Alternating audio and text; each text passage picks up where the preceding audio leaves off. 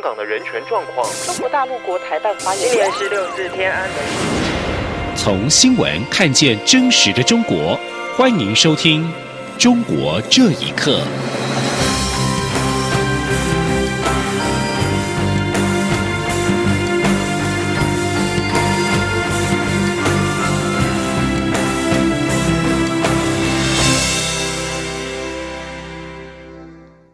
听众朋友们，晚安，欢迎收听《中国这一刻》，我是李自立。政府积极争取出席世界卫生大会 （WHA），除了友邦之外，美国、英国、欧洲联盟等主要国家都公开发言支持。日本也突破了过往不应遗漏特定区域的说辞，明确的表态力挺台湾参与世卫大会。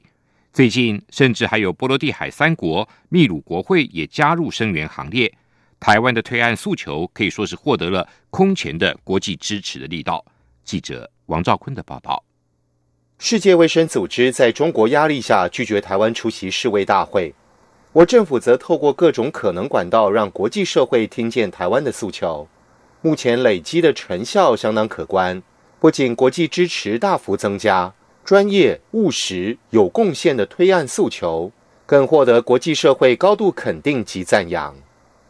在友邦部分，今年一月召开的世卫组织第一百一十四届执委会，近十个友邦为我直言或致函支持台湾，而且许多友邦高阶官员访台时，也都带来该国对此议题的正面立场。至于理念相近国家方面，美国、英国、加拿大、欧盟、欧洲议会串联英法德国会友台小组主席等行政或立法部门。近来都大动作公开发言力挺台湾，在众多有我声量之中，日本外相河野太郎透过推特发文支持台湾以观察员身份参与世卫大会。波罗的海、立陶宛、拉脱维亚、爱沙尼亚三国国会近九十名议员，捷克众议院五十五位议员致函世卫组织干事长，以及秘鲁国会五十一位议员发表联署声明，都是首度表态。或前所未见的联名人数，外交部发言人李宪章说：“国际有我的动能持续在增加当中。那么今相较于去年，今年有像秘鲁、捷克、波罗的海三国等相关国家加入力挺我们推案的行列。那么希望未来能有越来越多的国家发挥道德勇气，公开与我声援。”外交部再度呼吁世卫组织秉持一位专业。基于维护全人类健康福祉的宗旨，倾听各方支持台湾与会的声音，不再受中国政府无理要挟，紧速邀我出席今年的世卫大会。中央广播电台记者王兆坤台北采访报道。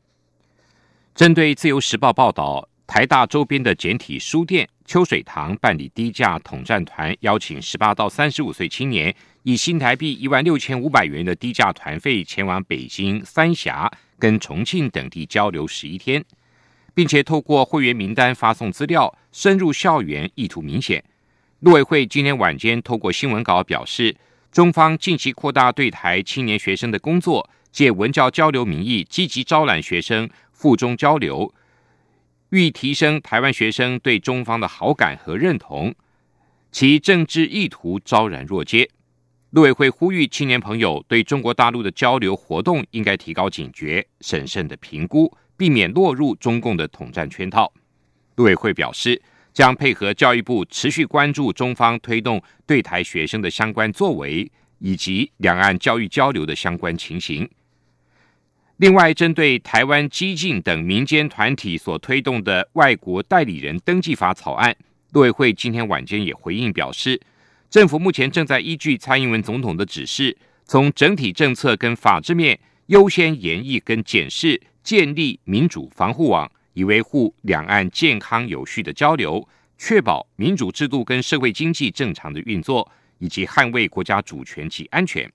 陆委会表示，中共对民主社会进行的渗透跟分化，也引发先进民主国家警戒。美国、澳洲等国都已经着手研议反制作为。包括修订反渗透法、外国代理人法等法案，我政府也会参考相关外国的立法潜力，积极研议充实相关的法规，加速完善民主的防卫机制。中国全国政协主席汪洋日前会见近百家的两岸媒体机构代表的时候，呼吁宣传“一国两制”。蔡英文总统要求国安单位持续掌握。国安局副局长柯承亨表示，汪洋的谈话统战意味强烈，明显干预新闻自由。但台湾是自由民主开放的国家，不需要共产国家来告诉我们媒体要怎么做。记者郑林的报道。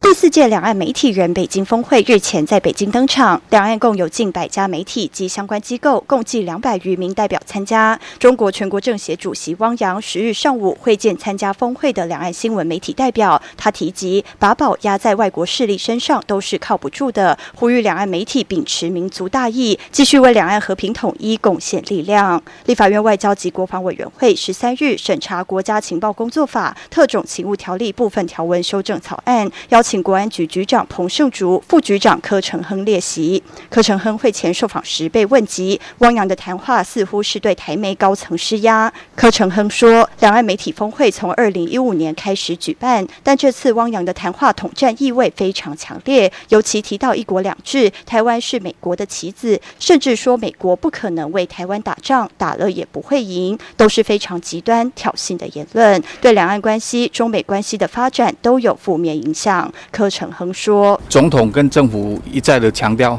就是两岸正常的交流，呃，政府都表示欢迎。但是如果是具有统战意味的，像这次汪洋的谈话也好，刘杰的谈话也好，事实上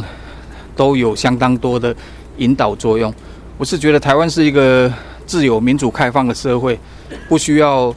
呃共产呃。”共产国家，尤其是他们没有新闻自自由，来告诉我们的媒体应该要怎么做。另外，媒体也问到，这次两岸媒体峰会出席名单中是否有国安局指称的同路媒体？柯承亨则再度强调，国安局不特别指涉所谓的同路媒体名单。央广记者郑玲采访报道。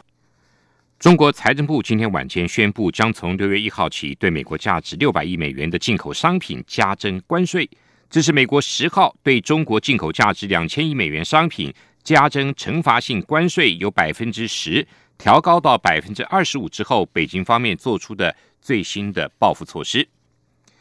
美中的新一轮谈判未见具体成果，美方正式启动了对中国两千亿美元货品加征新的关税。学者分析，今年下半年中国的物价会出现大幅度的上涨趋势。另外，也有评论认为，美国如果对中国的全部商品加征关税，将会影响中国高层政局的生态。请听以下报道。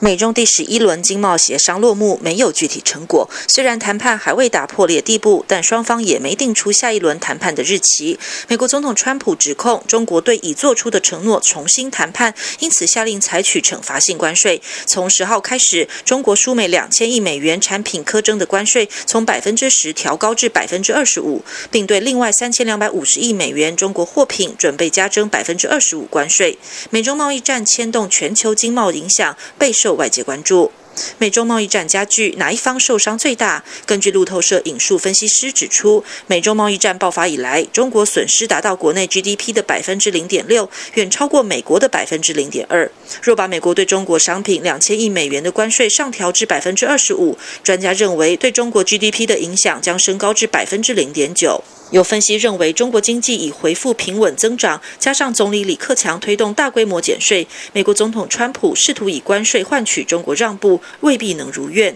台湾的国家政策研究基金会学者曾志超认为，宽松政策发展到极致，将导致中国经济快速泡沫化。他说：“中国银行它不断的去降准，也就是说，它现在是把这个宽松政策发展到极致。它政府在这边加强公共建设的这个部分，这个金额虽然不如在二零零八年的那个四万亿的，但是也不相上下的。虽然说他们一直强调说。”他们不实施大水漫灌的政策，但是实质上已经相去不远了。从长期来看是非常危险的，这会让中国加速泡沫化。但是美国的压力的情况下，他不得不这样做。另外，北京清华大学前讲师吴强认为，如果美国对来自中国的全部货品加征百分之二十五的关税，势必影响中国高层的政治生态。他说：“中美谈判如果彻底的破裂。”那么对中国的政治高层的影响是深刻的、长远的，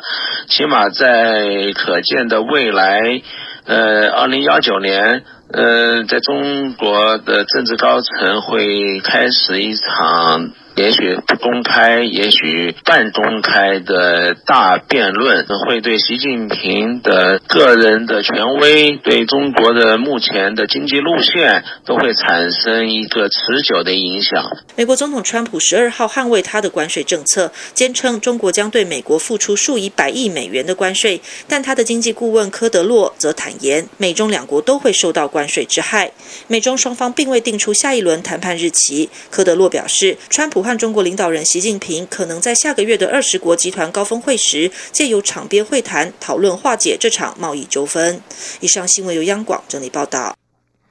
被控煽动颠覆国家政权罪，并且已经遭到关押近五百天的北京维权律师于文生，何时受审仍存变数。家属九号接到通知，表示案件在当天会开庭，但是消息是否属实还有待查证。